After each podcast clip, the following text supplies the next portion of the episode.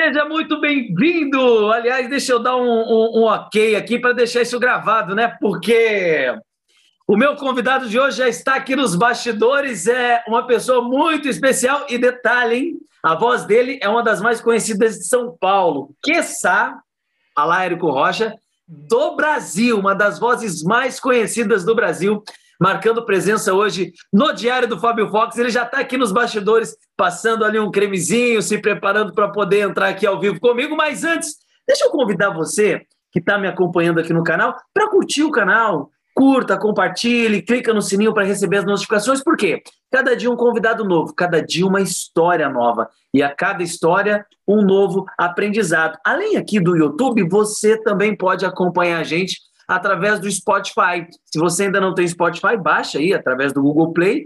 E aí só você pesquisar lá Diário do Fábio Fox. Vai no campo de busca, digita Diário do Fábio Fox, e aí sim você vai poder acompanhar as dezenas de entrevistados que já passaram aqui, uma história melhor do que a outra. E por falar em história, eu quero convidar o meu grande amigo Fernando Martins, que já está aqui junto comigo para nesse dia 1 de maio, Dia do Trabalhador, feriadão, ele que não para nunca para nos prestigiar com a história da vida dele. Welcome, my friend! Seja muito bem-vindo ao Diário do Fábio Fox, Fernando Martins. Ah, meu caro Fábio Fox, que alegria estar aqui. É, em primeiro lugar, agradecer né, da, da oportunidade de estar no seu diário porque não tem coisa mais íntima que um diário. Né? No diário a gente só coloca aquilo que faz sentido para a nossa vida, as nossas sensações, as nossas emoções. Eu achei muito legal o nome desse teu projeto. Uh, fico muito feliz em ver o, o, crescimento, a qualidade, multicâmera, multiplataforma, é no YouTube, é no Spotify. É essa, esse seu desejo, essa sua busca por estar uh, nos lugares onde as pessoas que precisam possam ter acesso a esses conteúdos. E contar a história de pessoas é algo que eu faço já há quase 20 anos. Né? O que um jornalista faz é contar histórias, nem sempre histórias boas, mas a gente está aqui para fazer é, é, o nosso registro, né? deixar o nosso registro no mundo. Muito obrigado, Fábio. É um prazer estar com você, meu querido amigo, meu mestre, e com toda a sua audiência. Seja muito bem-vindo. Eu que agradeço uh, por você disponibilizar esse seu tempo e a gente já vem falando já ao longo da semana e você, Fabião, tá corrido, eu tô na correria. E aí mesmo assim, mesmo sabendo que daqui a pouquinho você tem que correr lá para a Jovem Pan, tá aí fazendo um trabalho maravilhoso. A gente vai falar disso daqui a pouquinho. Eu quero que você comente como que a rádio se reinventou, mas antes disso, para iniciarmos esse encontro, a pergunta que não quer se calar. Fora das câmeras, fora da rádio, fora da TV, vindo do interior de São Paulo. Para quem ainda não conhece a história e aí quem não acompanha a sua audiência, essa é a pergunta. Quem é Fernando Martins? Puxa vida, e já de primeira, você sabe que é uma pergunta difícil essa, né? A gente fala sobre vários assuntos, mas falar da gente é um negócio é, complicado. Mas, poxa, o Fernando Martins, ele é um cara que às vezes pode ser bom, pode ser ruim, mas é um cara que acredita, sabe, Fábio? É um cara que, que vê que, que há jeito, porque se não houvesse, já teria desistido, talvez, já teria é, é cansado dessa, da, da, das coisas do, do mundo, teria trocado de vida, sei lá. Eu sou um cara que acredita no ser humano, acho que por isso que eu fui, fui trabalhar tanto com questões humanas, como é o jornalismo, enfim. O Fernando é um cara é, que, que é um cara tranquilo fora das câmeras, é um cara que gosta da, de uma boa cozinha, é, gosta de estar com as pessoas que fazem sentido, gosta de estar com a minha família. É, é um cara que está sofrendo muito com essa pandemia, com a, com a impossibilidade de poder é, estar perto da família, com a impossibilidade de poder estar perto dos amigos. Às vezes falam assim, você é sociável até demais, Fernando, mas é uma questão, uma característica minha né? De, de, de eu não fui feito para viver sozinho, para ficar sozinho. Eu gosto dessa troca. Fernando Martins gosta de compartilhar, de trocar. Né? Hoje, graças à tecnologia, nós estamos podendo fazer isso aqui. Imagina se fosse assim para 10 anos, nós não teríamos essa condição de estarmos no momento pandêmico levando conhecimento, levando informação. As coisas iam ser muito mais nebulosas do que estão sendo. Mas o Fernando, em resumo, é isso: é um cara que acha que todo mundo tem uma história para contar, quer contar a história dessas pessoas, gosta de ouvir essas histórias, gosta de uma, uma boa comida, uma boa prosa, e é um cara do bem. Que é o mais importante, né? Que é o mais importante, ser uma pessoa do bem. Eu Porque considero isso. A questão do bem, né? Você levantou aí, Fernando, um, um, algo interessante, que é ser do bem. Você acredita que ser do bem ou ser do mal é uma escolha? As pessoas escolhem isso. Isso não está ligado nem ao bem e nem ao mal. Está tá ligado ao indivíduo. É uma decisão eu, eu acho, própria. Eu acho que a, a, sua decisão pode fazer você transitar entre um e outro. Né? Mas eu acredito que o meio também influencia. Né? Onde você está inserido pode te trazer uma realidade que te leve mais para um lado, perdão, ou mais para o outro, de acordo com aquilo que você está vivendo no momento, né? Então, eu não acho que há justificativa para o mal. Não existe, a não ser é, é uma questão que, inclusive, poucas pessoas sabem, mas eu estudo isso um pouco. Eu, eu por ser, por ter sido repórter policial tantos anos, eu vi o mal em absolutamente todas as formas, Fábio. Eu vi coisas ruins que eu tive que me afastar, inclusive, desse trabalho, depois de tantos anos, porque eu comecei a me tornar uma pessoa fria. E daí eu digo que o meio influencia. Porque, para mim, eu podia estar numa cena de um assassinato, de uma chacina, e, bom, terminamos aqui, vamos, vamos comer alguma coisa? Vamos no, no, no fast food ali, vamos pegar um hambúrguer. Nossa, você está com clima para isso? Ah, não fui eu, eu tô, eu tô bem. É, é, então, acho que isso influencia e você tem que se distanciar para você se reconectar com a sua humanidade, com o bem. Não que eu me tornasse uma pessoa má, mas eu me tornei uma pessoa que não me importava, né? Não era ninguém meu, não era ninguém. E, e aí você perde um pouco da humanidade. E fui estudar isso, tanto no desenvolvimento pessoal como nas questões mais psicológicas, né? Eu ainda não tive tempo para fazer uma faculdade de psicologia que me encantaria muito, mas eu fui estudar um pouco de psicopatia, um pouco dessas questões que falam disso, de um gene da maldade, que há pessoas que nascem com uma, uma deficiência mesmo, uma deformidade genética que te, é como se tirasse né, da, da, do seu cérebro a, a condição de empatia, a condição de, de se colocar no lugar do outro, aqueles sentimentos todos que a gente tem antes de fazer uma burrada, de pensar no próximo.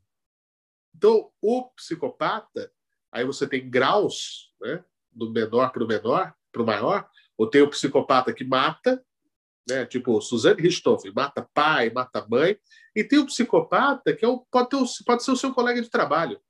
Sabe aquele cara que pega um negócio emprestado seu e nunca devolve? É por quê? Porque ele não tem essa empatia, ele não sabe que aquilo é seu, que foi uma conquista sua, ele está pouco se lixando. Então você vê que tem graus dessa, dessa maldade. Então, falar só de bem e mal é pouco é pouco, é, já, já é, é, é, preciso, mas não mostra toda a nuance da coisa. Né? Então, é, eu acho que existe sim o bem e o mal, as pessoas de bem e as pessoas do mal, só que acredito que não é só uma escolha né, de, de, de, de, cada uma, você tem essas questões, se você for pensar em fatores genéticos, e você tem também essa questão do fator do meio. Uma pessoa que nasce no meio da maldade, ela é maltratada, é, lamentavelmente, ela tem mais chances de se tornar alguém assim, de mudar. E aí, ela tem que ter o estalo na vida dela, ou seja, por ela mesma perceber falar assim: caramba, eu, eu, eu, eu mereço mais que isso, eu posso ser mais que isso, e mudar a sua vida, construir sua trajetória. Nós, nós seres humanos, somos dotados dessa capacidade maravilhosa de mudança, só que depende da gente. E nem sempre é fácil, né? até porque é, chama vida, né? não é um gibi, não é uma história fantasiosa. E aí você tem isso, ou alguém que consiga te resgatar e te trazer, mostrando as outras nuances da vida. Esse é o meu pensamento. Agora, Fernando, você saiu da, da, da dessa vida de reportagem de rua e foi para os bastidores. Foi, foi... Na verdade, os bastidores não, você foi para o estúdio. E aí isso. eu percebo, porque eu tenho isso, tá? E, e, e, que é a rinite. E eu percebo que você está sempre com rinite. Toda vez que a gente conversa, você está parecendo que está chupando manga, é, chupando cana. E eu sofro muito com isso. Eu, eu saí de São Paulo para lugares quentes para evitar, porque onde tem lugar úmido, o nariz trava na hora. E você está praticamente 24 horas no ar-condicionado. É, Como é lidar com isso? O, o, essa é uma questão que essa é uma briga eterna, né? Por exemplo, tem uma virada de tempo muito cruel aqui em São Paulo, né? Onde nós, nós estávamos com 27, 28 graus. Hoje, ontem, eu voltando para casa, 17, 18 ali no, marcando no carro. E isso para mim acaba comigo. Né? Eu nasci em Araraquara, no interior de São Paulo, onde a média é 30. Né? Tanto que a cidade, o apelido da cidade é Morada do Sol. É onde o sol resolveu escolher como casa. Né? Um, clima maravilhoso. Eu que gosto, para mim, um clima extremamente aprazível, maravilhoso. Sou filho de nordestino. O sol está no meu, no meu DNA. Né? Eu sei o sol, dias assim nublado. Eu não conseguiria viver em Londres, eu acho, né? Porque lá tem sempre uma questão de nublado, enfim, tal. Eu, eu, eu tenho essa necessidade do sol. O sol, para mim, apesar de eu ser um cara que gosto muito da noite, de trabalhar à noite, o sol é maravilhoso. Eu adoro acordar de manhã e simplesmente olhar para a janela e falar assim: puxa, que dia bacana. Esse sol ilumina e aqueça o coração de todo mundo. Então, mudou a temperatura, eu tenho esse problema de rinite, que é uma coisa horrorosa. Então, é essa questão que eu estou agora é dessa mudança brusca de temperatura. É, mas aí eu preciso voltar, inclusive. É, eu uso muito é, medicamentos homeopáticos. Para mim, é uma coisa que é, eu carrego há anos, né, desde a minha mãe, que, que me apresentou essa, essa, essa filosofia, que eu digo que é muito mais do que a medicina, e me ajuda muito, né? Mas eu preciso voltar, inclusive. E no estúdio, o estúdio é uma tragédia, né? Porque o estúdio ele é 15, 17 graus o tempo todo. Então, se às vezes você está ali no estúdio, que nem agora eu vou entrar no ar meio-dia, eu saio 5 da tarde. São 5 horas dentro do estúdio a 15 graus. Se eu sair do lado de fora e tiver 30, é aquele pá, né? Você tem que conviver com essa situação. Eu não gosto muito de tomar remédio, né? Remédio. Enfim, só se for um resfriado mesmo, uma coisa que já que é um pouco maior. Mas eu tento sempre usar os, os medicamentos mais naturais é, quando é difícil pegar minha garganta, graças a Deus, foram pouquíssimas as vezes, aí você tem lá uma pastilhazinha com, com anestésicozinho para cuidar da voz, porque imagina, vou ficar cinco horas no ar. Né? Então você tem que estar ali dosando com cuidado, né? você tem que estar... Só que eu fico agora com o controle do ar-condicionado na mão. Quando começa a ficar muito frio, eu dou uma mexidinha ali. Ó, gente, me dá uns minutinhos aí que eu preciso subir essa temperatura. A hora que eu vejo que já está ficando quente demais, conta das luzes, dos equipamentos, aí eu abaixo. E, e, o pessoal, o pessoal do estúdio que sempre trabalhou comigo, sempre foi muito gentil e generoso nisso, sabe? Senão, corro o risco de ficar tapado, constipado e, no pior caso, perder a voz, né? Que é minha ferramenta de trabalho. Mas é difícil lidar com isso, viu, Fábio? Não pode, né? Não pode. Eu imagino. Fernando, a pergunta é, cara, você saiu do, do, do, do da rua, né? 20 anos aí reportagem, conheço a sua história, foi para o estúdio, Sim. continua dando reportagens, obviamente, e acompanhou uma coisa que é interessante, e conhece a minha história também, você sabe que eu vim do rádio. Obrigado, Larissa, pela audiência, tá mandando um abraço aqui para o Fernando. Um abraço. E aí é o seguinte, Fernando, como que a Jovem Pan se reinventou? Como que foi a ideia de rádio online, de rádio para televisão e televisão online. Porque antigamente, aí eu quero que você entenda aqui o, o, o porquê que eu trouxe a, a, a, essa, essa pauta, essa pergunta. Antigamente, as grandes mídias, Record, uh, Manchete na época, né? nem, nem era Record, SBT, principalmente a Globo, dominavam a audiência. Então é. só tinha fama, nome, quem aparecesse na Globo e tinha Isso. que ter um, um, conteúdo bom também, né? Não era só aparecer também, né? Aquele famoso antigo 15 minutos de fama, todo mundo vai ter os seus 15 minutos. E hoje a internet cortou isso. Hoje qualquer é. um vai lá, abre um canal, começa a fazer, por exemplo, aqui do diário. Como você disse, esse diário eu tenho desde 2013. Então, de 2013 eu venho gravando até 2020. Na pandemia eu falei, caramba, agora que eu não estou viajando mais, porque eu estava sempre viajando, então eu sempre gravava, eu estou aqui num lugar no outro. Agora que eu estou em casa e não saio, o que, que eu vou fazer? Eu também me reinventei. Falei, vou chamar os amigos e trazer os amigos para contar a história de vida deles, para ficar registrado para minha vida e para quem seguiu o diário. Me reinventei com o meu diário. Só que tudo se reinventa e o rádio não foi diferente. Eu queria que você me dissesse como que você acompanhou essas transformações do universo online, que ganhou força e espaço, e como que a Jovem Pan, principalmente, é, perdeu o pânico também, né? Teve essa questão aí de o programa estava muitos anos no ar e saiu, mas reinventou e trouxe o jornalismo, e hoje você é o âncora do jornalismo de uma rádio que virou emissora online. Comenta sobre isso para a gente, por favor. E vai virar TV. E eu vou dizer quando, quando ainda não sei, mas eu vou dizer o que vai acontecer. Mas esse, processo da, da, comunicação ele é fabuloso, né? No sentido de ser tão é, dinâmico, né? Ah, a tecnologia é o que manda em absolutamente tudo quando a gente fala nessa questão. Porque o que, que acontece? A gente tem uma, uma situação é, que é, se a gente for pensar lá no começo, né? o que, que nós tínhamos? O rádio. O rádio começou no vou, vou até pular essa parte dos jornais impressos, etc. e tal, que foi a primeira maneira de se comunicar. Mas vou pegar os eletrônicos. Veio o rádio e aí começou esse trabalho todo no mundo. Aí veio a televisão, né? E aí falou assim: a televisão vai acabar com o rádio, porque agora você pode ver, ó, que, que coisa maravilhosa. Só que o rádio ele não morre, né? Porque o rádio ele tem, você tem que exercitar a imaginação. Você fica pensando como deve ser o locutor, como deve ser o apresentador, etc. e tal. E o rádio ainda tem a velocidade que nenhum outro veículo ainda não tem. E eu te explico como. É, deixa, deixa eu entrar num detalhe aqui. Você falou da imaginação. Quando eu era pequeno, eu acompanhava na nativa a Tati. Lembra da Tati? Sim. E eu fui, só ouvi ela no rádio, aquela voz, e era menino, me encantava. E eu fui conhecer a Tati na, na, na nativa. Quando eu cheguei lá, aquela mulher gigante, magra, eu me assustei, porque imaginava uma, uma loira e tal. E, e, já aconteceu com você, de alguém, tipo assim, porque você tem muitos anos de rádio, a tua experiência no rádio é vasta, o pessoal conhece a tua voz. E já aconteceu Sim. de você estar num lugar e você falar assim, Vivi, você quer comer alguma coisa? Alguém.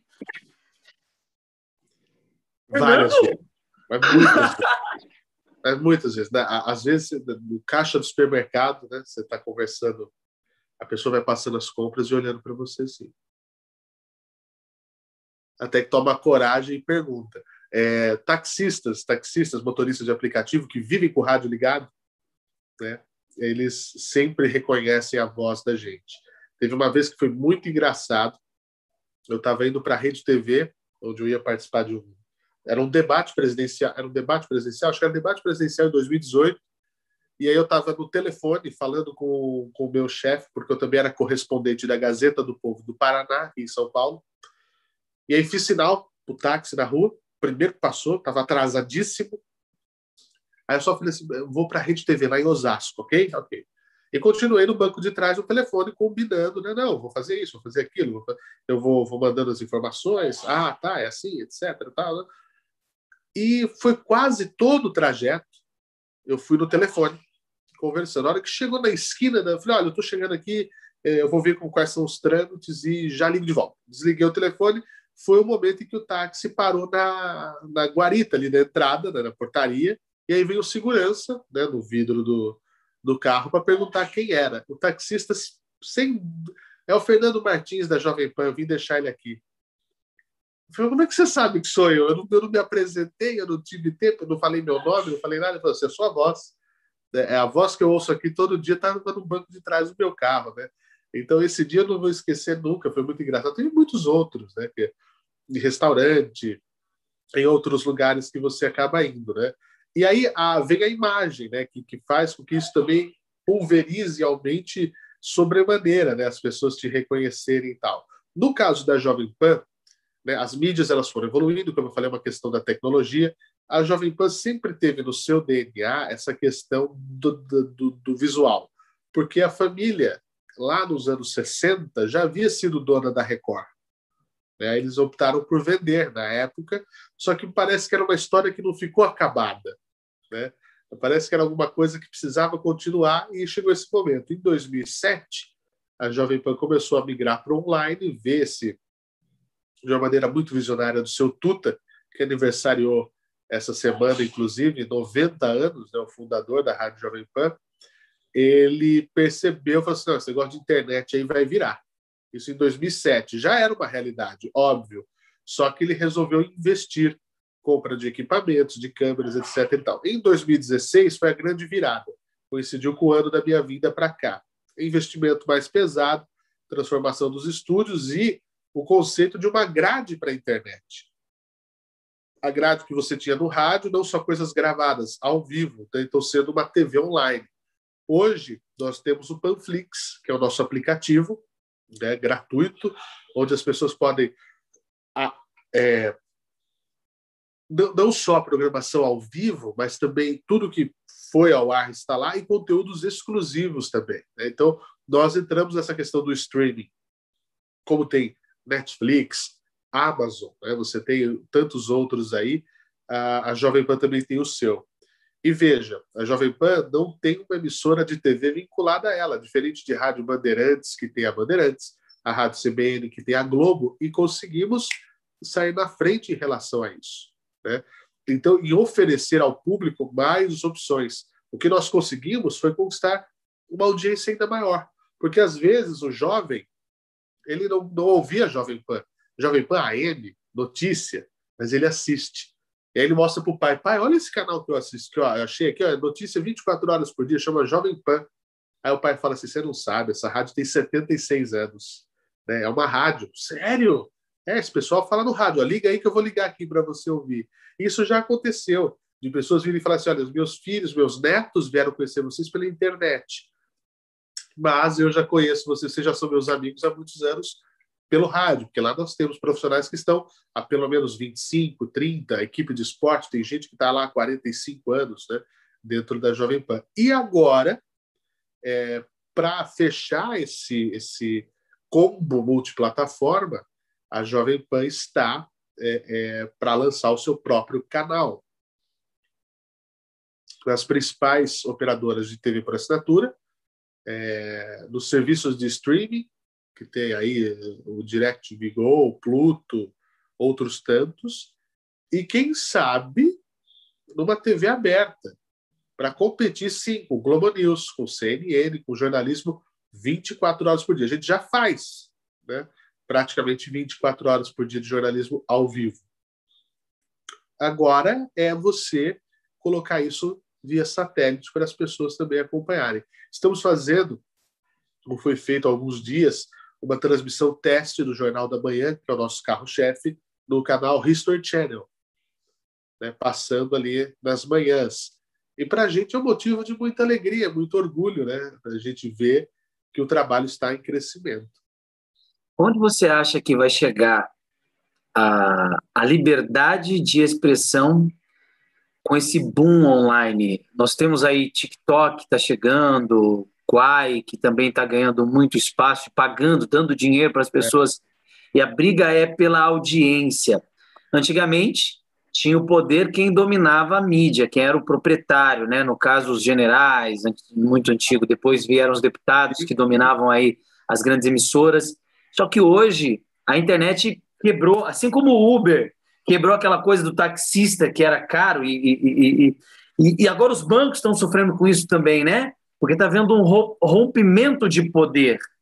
É. Isso é muito nítido. E a informação, qualquer pessoa pode ir lá e falar assim: quero abrir um canal de notícia e ele começa a noticiar. Tem, aliás, Isso. tem uma vastidão no YouTube. Só que aí tem aquele cuidado, né? Da, da onde vem a informação, até onde isso. Porque existe a manipulação midiática, né? E, e, a gente sabe, dentro das grandes mídias, que tudo que é informado é pago, tem um propósito, tem um objetivo por trás tem informações ocultas de venda, e tudo no final é venda. É como que eu posso vender e fazer dinheiro? A, a, a parada é essa. Mas até onde você acha que vai chegar essa tal liberdade de expressão, que abre aspas também não é tão liberal assim, e, e num país submergente como o Brasil, que psicologicamente não está pronto para isso, lida com a criatividade que o brasileiro tem, mas muitas vezes assuntos que deveriam ser tratados com seriedade são tratados ah, desrespeitosamente, principalmente assuntos, por exemplo, como política. Eu vejo, eu não tenho envolvimento nenhum político, Mas, por exemplo, o povo elegeu um presidente, existe um presidente. E hoje o mesmo povo que elege esse presidente, mediaticamente o condena por não ter as informações internas do que está acontecendo ali e fica nesse vai da valsa, no monte de informações desencontradas. E aí existe por trás disso o, o fato que realmente faz e não faz, né?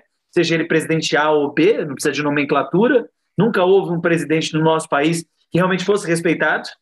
Ele é respeitado antes, ele chegou lá, ferrou, a vida dele acabou, virou um inferno. Independente de quem seja, desde o início do Brasil, você vai. Não teve um presidente que fala assim, não, esse cara realmente. É... E teve um que ou um outro que fez, mas que depois que saiu também foi crucificado. E até que ponto uh, o, o, o ser humano ele pode, eu estou falando do teu espectador, do teu ouvinte, das pessoas que te acompanham que acompanham outros repórteres também de renome. Até que ponto esse cara deve ou não encarar aquela informação, Fernando, como fato absoluto, verdade absoluta para a vida dele, ou como um filtro para ele polir a sua própria linha de pensamento? Você gostou da pergunta, né? Só pelo seu eu, sorriso. Eu gostei, até porque eu trago um outro questionamento: existe verdade absoluta? Na verdade, não, existe pontos de é, vista, né? E Exato. todo ponto de vista é a vista de um ponto. E aí você não tem um ponto só. O ponto é como estrelas, existe um infinito de pontos. Só que ganha voz quem fortalece aquele ponto e cresce, que no caso é quem está na mídia. E aí a gente Sim. tem, por exemplo, quem reclama de Felipe Neto, eu acho que ele tem um outro primo que eu não lembro que também é Neto. E aí tem vários outros que levam ali a informação e tem um monte de gente que segue. E para uns é besteira, para outros gostam. E aí, para uns é pão e circo, para outros é melhor isso do que encarar a realidade de frente. E não tem certo ou errado, cada um do teu jeito toca. Mas até que ponto o ouvinte, e aí protegendo o espectador, até que ponto ele precisa defender o, o, o segundo estômago dele, que o primeiro é a barriga do que ele come, e se ele comer uma comida estragada faz mal. E do que ele vê e ouve. Até que, e, e qual, qual seria o filtro para esse espectador também não cair em conto de fada e sair também se revoltando contra tudo e todos, xingando todo mundo, xingando, condenando o presidente, e, e, ele vai não vai dar volta que ele mesmo nem entende a história do país, nem da onde está vindo, nem para onde está indo. É aquele é. cara que é atropelado e não sabe nem, nem quem o atropelou, se foi uma bicicleta ou um carro. Como Isso. se proteger disso, Fernando? De tantas informações.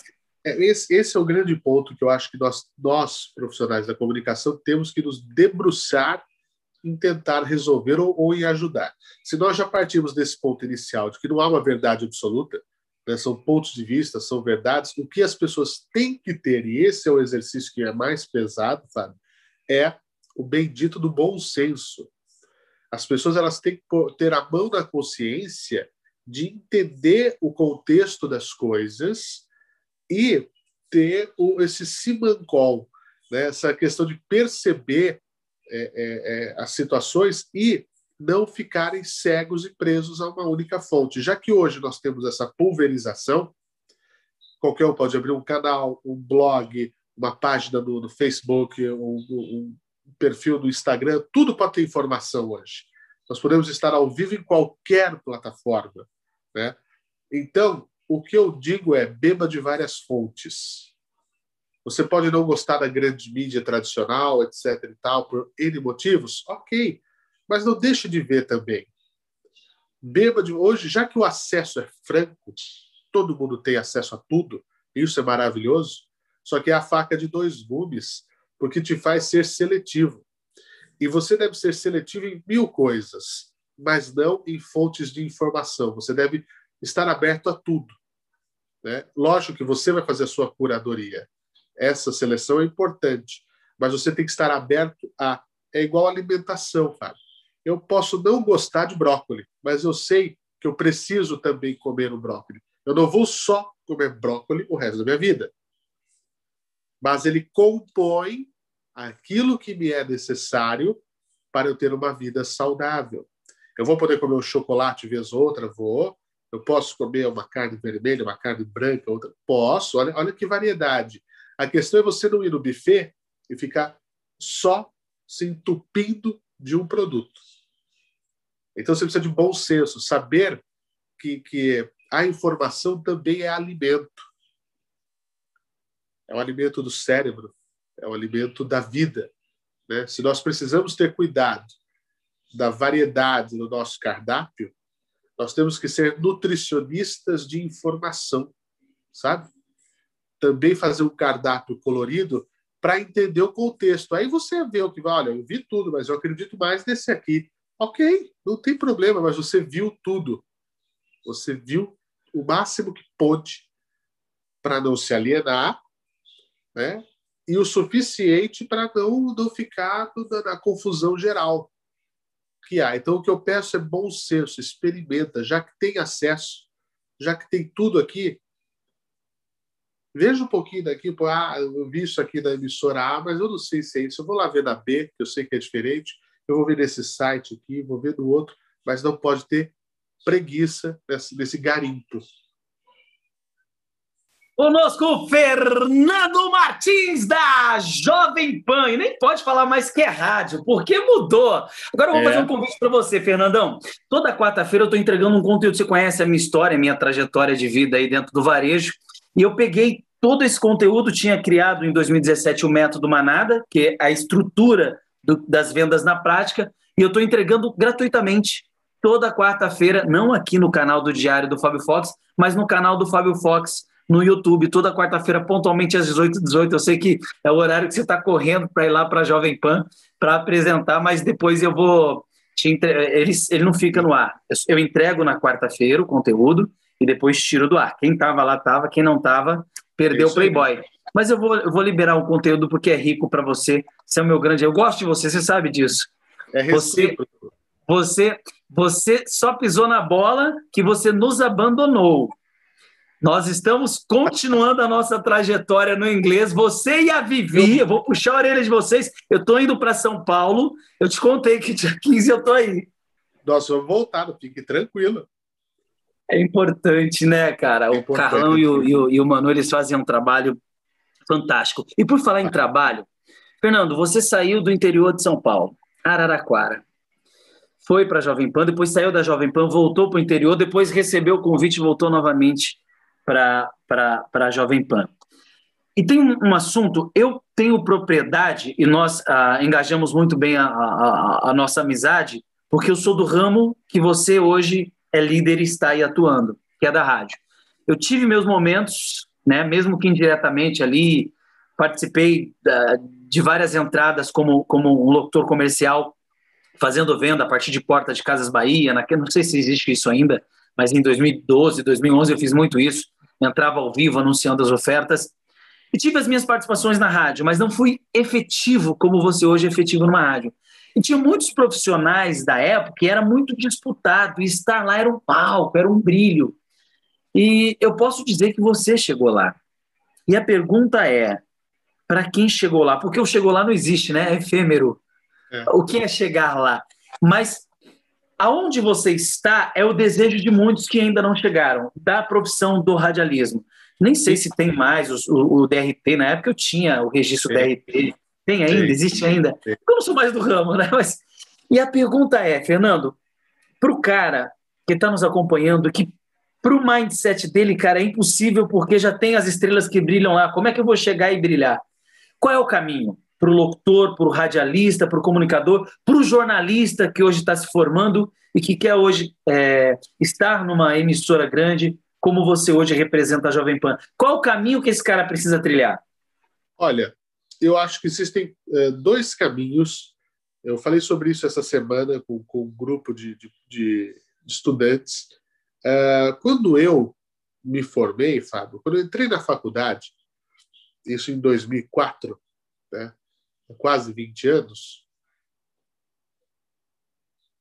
a cabeça das pessoas elas eram assim. É, os, os meus colegas, nós éramos 70 na turma. Bom, o que, que você quer ser? Onde você quer chegar? Se você perguntasse para os 70, eu quero ser o próximo William Bonner. Ok, é legítimo pensar grande, pensar alto, é a referência, apresenta o maior jornal do Brasil, que é o Jornal Nacional, gostem ou não, da maior emissora do Brasil. Legítimo, ok. Só que aí na minha cabeça era assim, tá. Aqui os 70 querem. Se eu for no segundo ano da faculdade, talvez os mais 50 queiram. Se eu for no terceiro ano, talvez mais 30 queiram.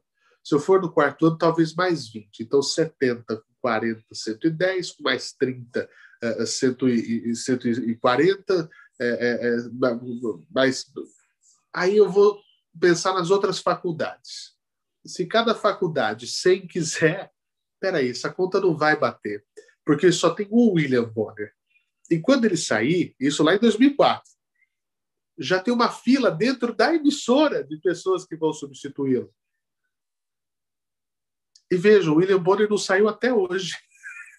Se eu fosse contar com isso, eu estava danado, né?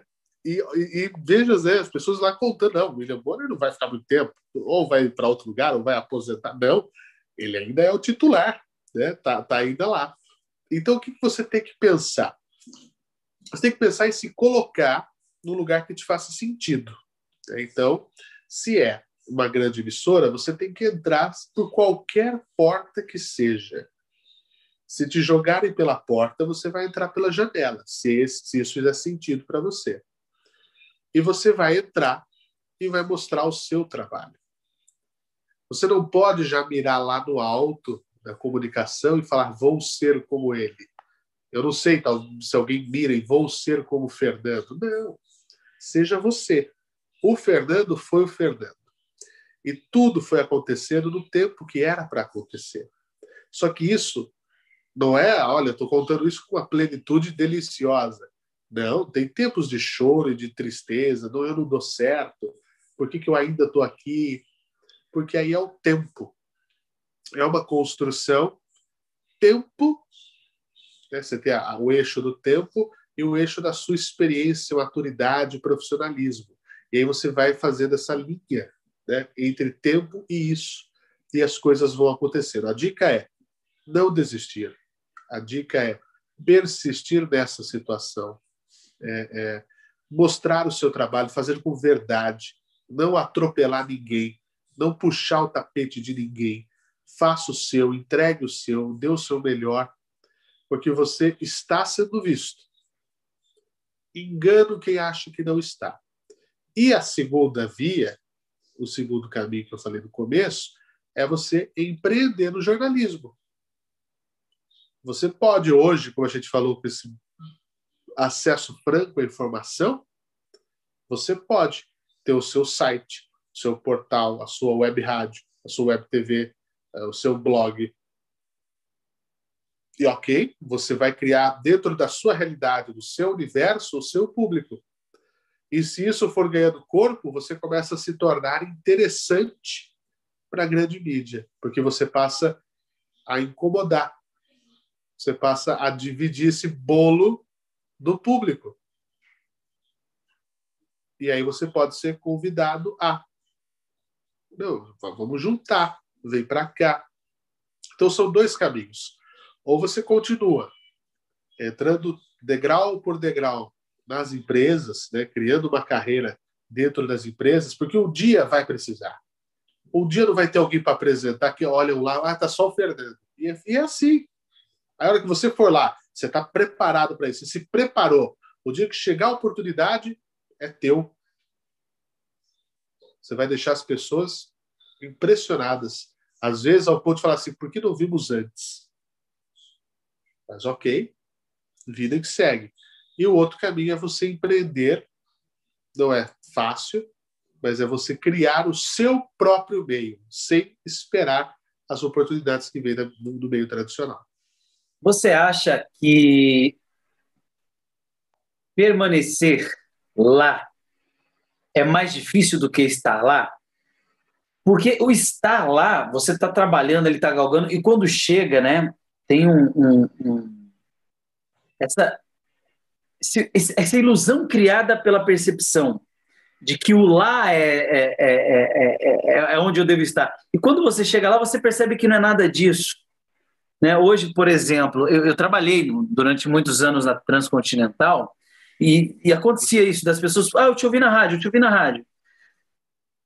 Só que para mim eu falava assim, cara, é isso. É o ego, é, é. é. e aí não faz sentido. E aí você toma um choque de realidade. É. E aí você amadurece. Ou você vai para o próximo, próximo nível, ou você morre.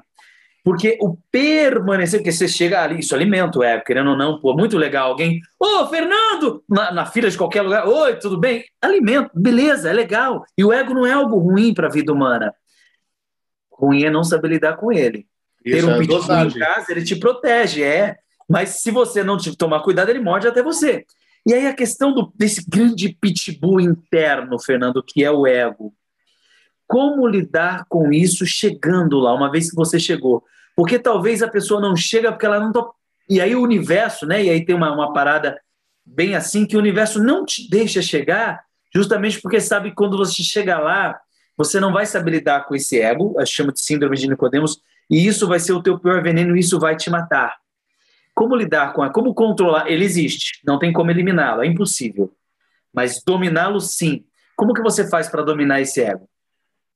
A Vivi, minha esposa, ela que estuda isso, trabalha com isso, ela é muito clara. Ela fala assim: o universo não vai te dar aquilo que você não está pronto para. Você fica ali, você pode jogar, você pode manifestar aquilo que você quer. Mas ao mesmo tempo, não é só assim, ah, eu quero, eu quero e vou assistir Netflix agora, então. Não, filho, tem que trabalhar, tem que estar preparado, apto, pronto para, né?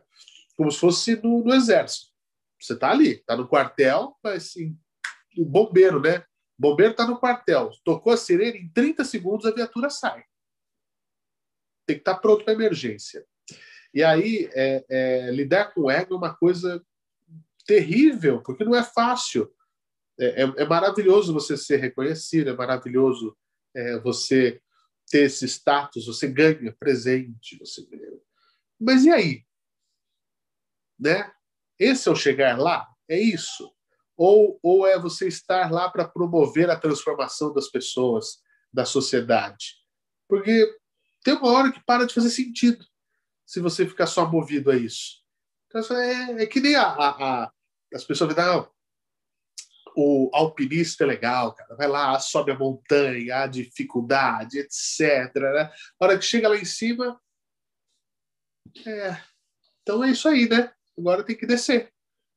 Bonita vista. Legal. Poxa, é isso aí. E esquece do trajeto né? Que esse que é o, que é o, que é o detalhe. Ali estava o seu aprendizado. É, é, a subida, é a dificuldade, é a nevasca, é o vento, é o escorregão, ficar pendurado. A hora que você chegou lá em cima, vai ser só aquela paisagem, o resto mesmo. É bonito aqui, hein? Puxa vida, foi tão duro para subir, é isso? É o, ali que está o negócio, o duro para subir. É, é esse, é, é, isso que tem que ter na cabeça. Porque a hora que você está ali, pô, que coisa jóia, que gostoso. Mas não, você tem que ter esse discernimento. O controle do ego é fundamental. Eu me perdi várias vezes, e isso faz parte.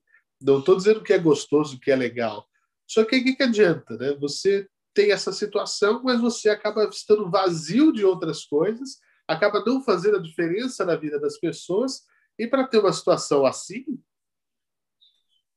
então, eu não vejo muito sentido. Né?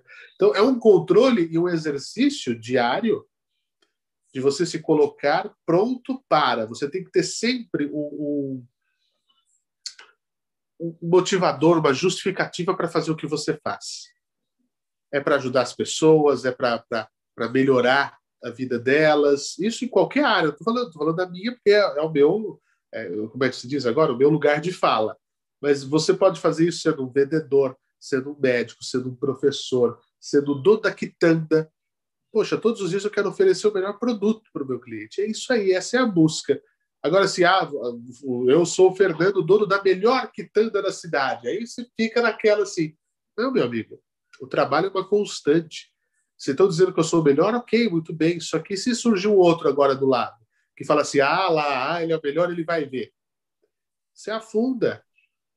Então, é estar pronto, estar preparado, saber quais são os desafios, encará-los, ajudar as pessoas a se desenvolver, ajudar a sociedade que a gente está inserido. É, é, é, parar um pouco de pensar em si, né? saber que é, que é legal, que é gostoso, mas saber que você tem um propósito e um porquê para estar lá. Aquela máxima, né? o caminho se faz ao caminhar. Apenas, apenas então somente. Mudando um pouco o assunto, para quem está chegando agora, seja bem-vindo, bem-vinda. A pergunta é: antes da pergunta, se você ainda não está inscrito no canal, se inscreve. Vem com a gente, porque todo dia um convidado novo, Fernando Martins, ele é jornalista da Jovem Pan, um amigo que eu estimo muito, ele e a sua esposa Vivi, estudamos juntos. É. E eu não vou nem falar o que a gente estuda, porque eu tô para lá de Bagdá, viu, Fernando? Preciso me focar. Mas o entrevistado aqui é o senhor. E a pergunta é, Fernando, como que você venceu a maldita depressão? Cara, você teve uma fase da tua vida aí que você pensou em tirar a vida e, é uma, e, e a depressão é falta de energia, né? É, é, e para quem está envolvido nela, porque para quem está de fora, o espectador, ele pode falar, subjugar, ele pode criar um monte de, de, de situações e até tentar motivar. Mas para quem está na experiência, é igual o drogado, cara. É igual o cara que é viciado em qualquer tipo de ou bebida, ou enfim. Não é fácil para quem está na Não é fácil de jeito nenhum. E sair do, desse fundo de poço, cara, é, é, é, a briga tem que ser muito grande. Como que você conseguiu vencer isso? O que, que você. Quais foram as ferramentas? E quando você se viu no fundo do poço ali, numa depressão profunda ali, cara, o que você imaginou? Como é que foi passar por isso? Como que foi o processo disso? E principalmente os recursos que te fizeram sair da vida depressiva? Olha, Fábio, uh, uh, eu, eu acho que eu só não tentei mesmo me matar, porque eu achava que eu era imprestável demais até para isso. E aí eu ia falhar, ia ser pior ainda. Você, você, entendeu? Vai que você fica com algum problema, vai que aí aí a, aí a vida fica, fica ainda pior. Mas eu vou dizer a você que a vida é como um dicionário. Nós temos que dar significado. O dicionário é cheio do quê? De significados. Né? Você não sabe o significado da palavra, você vai lá e procura. Nós temos que ser um dicionário. Nós temos que dar significado à nossa vida todos os dias. Seja é, é, por alguém que está conosco, seja pelo nosso gosto pessoal. A partir do momento, eu que sou uma pessoa muito ligada à cozinha, eu amo cozinhar, minha família toda trabalha com isso até hoje a partir do momento que você vê que a vida ficou sem tempero, ferrou, meu velho. Ferrou. Para e não dê mais tempo a isso, senão você vai acabar afundando. Eu fiquei muito mal por questões profissionais e deixei de, de usar os temperos da vida para outras coisas, até potencializado pelo início da pandemia, onde eu morava sozinho, vivia sozinho aqui em São Paulo, sem parentes, sem, sem poder ver as pessoas, sem poder ter contato numa, numa, numa crise profissional muito grave, numa empresa que não me respeitava, é, não, não honrava os seus compromissos. E aí você começa a questionar. Por que comigo? Poxa, eu fui um cara honesto, fui um cara bacana. Sempre fui né, é, é, é, é cumpridor das minhas responsabilidades então eu não sirvo para nada mesmo, não é possível, não posso. Isso tudo é uma ilusão. Você começa a ver coisas, como você falou, é como se fosse um estado de drogadição. Você passa a, a, a exteriorizar situações porque aí começa nada a dar certo, começa nada a encaixar, e aí você cai nesse buraco horroroso onde você é um poço mesmo, você não, não consegue alcançar a beirada para sair dele. E assim foram durante vários meses. Mas aí eu percebi que era preciso dar novo significado às coisas. Né? Se o universo novamente nos dá, nos provê as situações que temos no momento, é por algum motivo. Então era o motivo do quê? De eu, de eu tomar esse tapa na cara e de perceber que as coisas elas podem, precisam e devem mudar e ser diferentes. Nada é estático. Como eu falei, você vai subir no topo da montanha, você não vai continuar lá ok, qual vai ser meu próximo, meu próximo desafio? E a partir daí, você tem que começar a se pôr, mais uma vez, pronto para. E é uma guerra. Então você tem que se municiar, você tem que fazer uma preparação espiritual, uma preparação física para sair do limbo, para sair do quarto escuro, para sair do chão frio. E falar assim: não, gente, eu preciso ser visto, eu preciso ser notado novamente foi, no meu caso, quando eu tomei o fôlego de falar, não, eu tô, eu tô, ainda tenho um trabalho, mesmo que me pague atrasado, não me pague direito, mas eu preciso continuar honrando aquilo porque eu tenho certeza que é dali que eu vou ser visto. E batata. Aí você recebe, quando você acredita, quando você se coloca, aí você tem que fazer uma lista de pessoas. Quem pode me ajudar? Quem eu sei que estaria do meu lado nos piores momentos ou nos melhores momentos? E você vai lançar a mão, falar, olha, gente, eu estou procurando, eu estou precisando, eu estou... Se você souber de algo, a, a, situação ela não é fácil, é, é angustiante e tal. E um dia o seu telefone toca, um dia uma mensagem chega e um dia as pessoas te resgatam. Né? Só que você tem que tornar público, sabe? Você não pode guardar, não. Senão ninguém vai saber. As pessoas elas estão cheias das, das coisas delas também. Não dá para ficar pensando em todo mundo. Não dá para ficar mandando mensagem de WhatsApp para todo mundo para saber se está bem ou se está vivo. Então, você tem que saber pedir ajuda e tem que ter essa humildade e a luta é diária. Hoje, graças a Deus, eu tenho outro momento de vida, né? uma outra situação, é, e como muda em questão de meses, né? você volta a ter é, é, é, a vontade de fazer as coisas, de criar, e aí quando você não tem essas nuvens é, é, nebulosas na cabeça, você tem opção e oportunidade de criar muito mais coisas, quando você está cercado de pessoas que te motivam, no meu caso, é minha esposa, minha família, é pelas crianças, é, é pelo. Eu tenho dois, dois enteados maravilhosos. Opa, minha, minha bateria está ficando fraca aí. Ah, eu tenho dois enteados maravilhosos, é, é, eu tenho uma, uma, esposa maravilhosa, que é uma pessoa que entende essas questões humanas. Eu acho que o universo também pro, proporciona isso, de aproximar as pessoas que vão fazer a diferença na sua vida. E você começa a florescer novamente. Passa o inverno, vem a primavera, e os raios de sol, aquele sol que eu falei no começo que eu tanto gosto, eles começam a te acordar. Falam assim: ó, acorda para florescer. Passou o inverno. Vem florescer. Né? Vem, vem, vem para cá, vem para a luz. E aí você começa a enxergar. O inverno volta um ano depois. Né? Na nossa vida, não sei se é um ano, um ano cronológico, mas pode voltar. Só que aí eu já vou estar pronto para saber como eu vou cruzar esse inverno, aquecido pelas pessoas que estão ao meu redor, podendo hoje ter um cobertor a mais para aquecer alguém que vai precisar. É uma luta diária de ser o dicionário, de dar significado novo às coisas todos os dias. Muito bom! Este foi Fernando Martins no Diário do Fábio Fox. Cara, eu tenho que te agradecer muito por você compartilhar com a gente a experiência da tua vida. Agradeço a Deus pela sua amizade, pelo carinho que você, a Vivi, tem por mim e por abrir as portas aí para que a gente possa manter esse elo de relação e agradecer muito por você estar aqui. Avisa a Vivi que ela é a próxima convidada a estar aqui no Diário do Fábio Fox. Eu quero muito ela aqui. Não tá teremos tá. Ah, ela está assistindo a gente? Tá assistindo a gente. Um beijo no coração, então, Vivi. E aí eu queria, só para finalizar, ali, a gente está chegando nos minutinhos finais, que você contasse, e, e, eu gosto dessa história, quando ela conta, como que vocês se conheceram, porque foi algo muito louco. Ela na rádio, ela tirou você e saiu do programa e tal, e hoje vocês estão juntos, cara, foi muito louco. E aí conta rapidinho pra gente como que foi esse, esse, essa relação inusitada, Fernando. Você sabe que, na verdade, até agora a gente tenta descobrir como é que foi, né? Quando a gente viu, foi.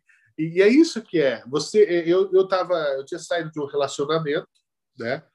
É, de oito anos, só que o relacionamento à distância, porque eu vim para São Paulo, metade desse tempo já, uma questão que não me trazia mais, não me completava mais. E você vai chegando no momento da vida que, para mim, no caso, fazia muito sentido isso, de formar uma família, de, de, de estar próximo, de, de, continuar isso, né? de, de, seguir né? a vida, agora tendo alguém todos os dias com você.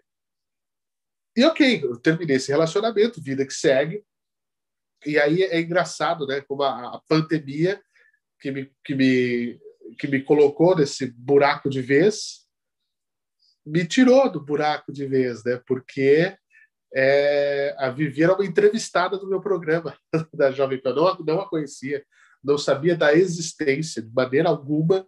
Né? E aí o, o meu produtor, e, e, que também apresentava para eu, falou assim: hoje nós vamos trazer uma astróloga no programa.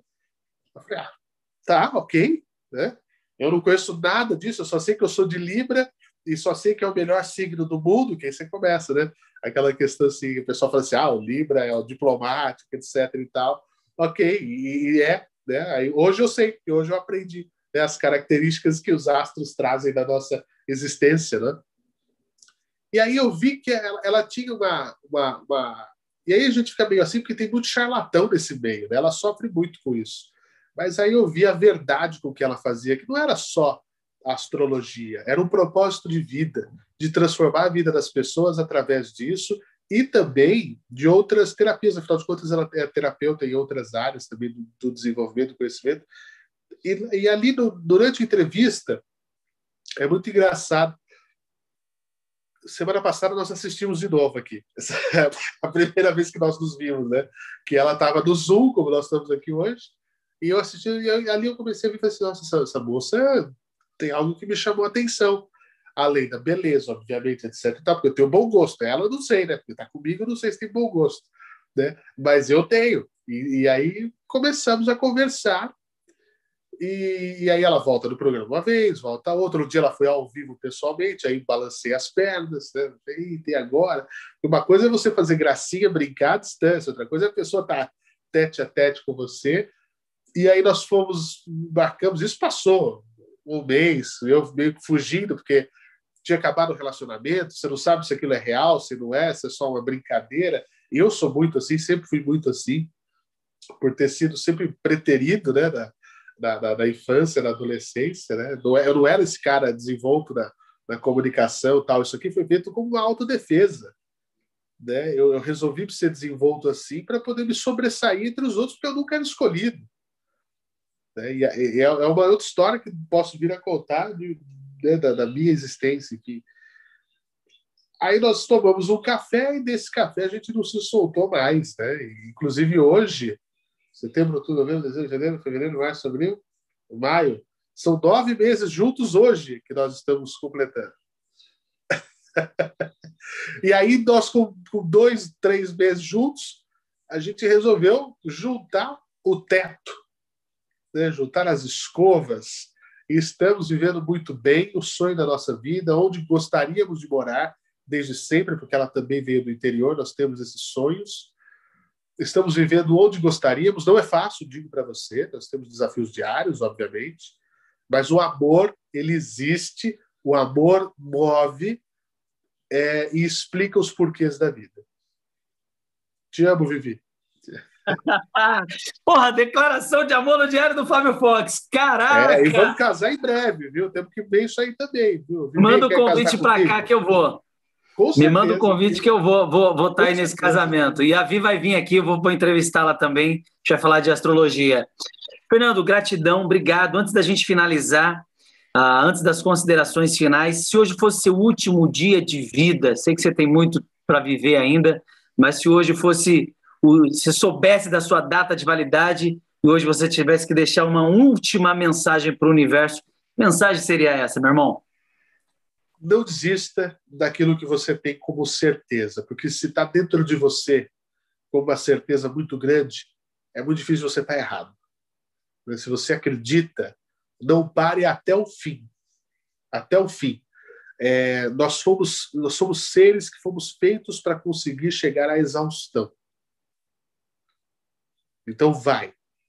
Não desiste, velho. Porque tá, às vezes está perto e a gente não sabe.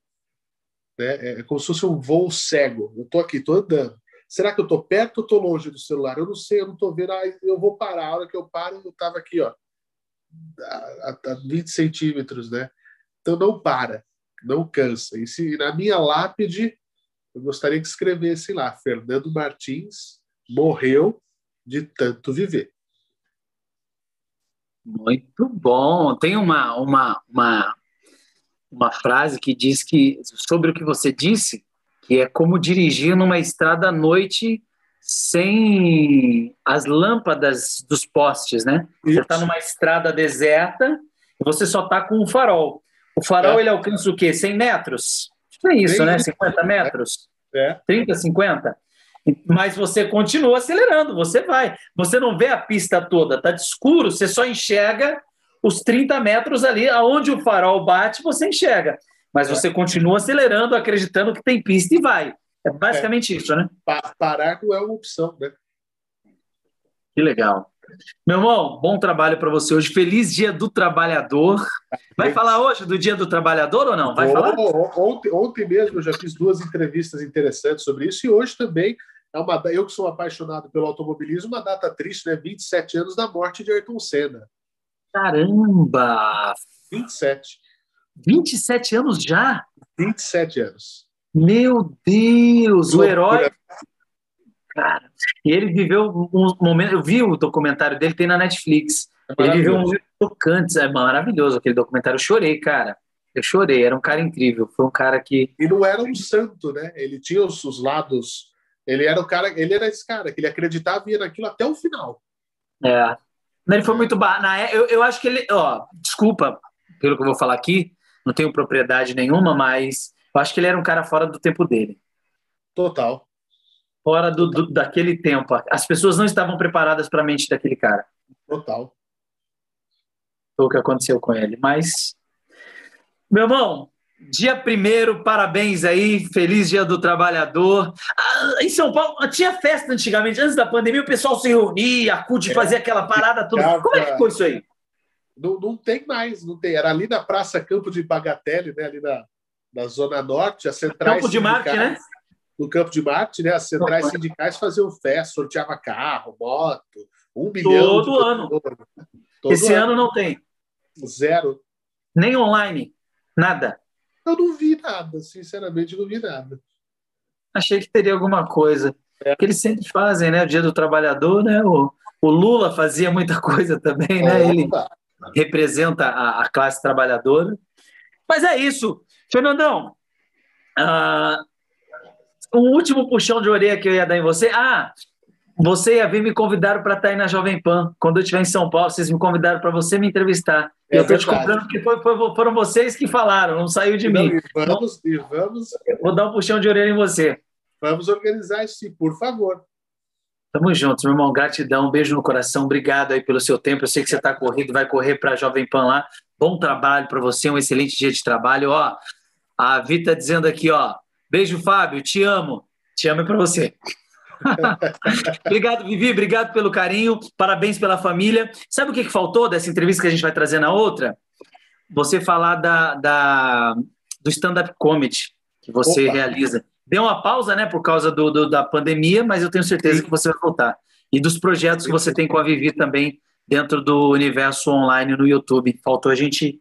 Mas Oportunidade é que não falta aqui. Eu quero deixar o diário de portas abertas para você. Você está no meu coração, um você.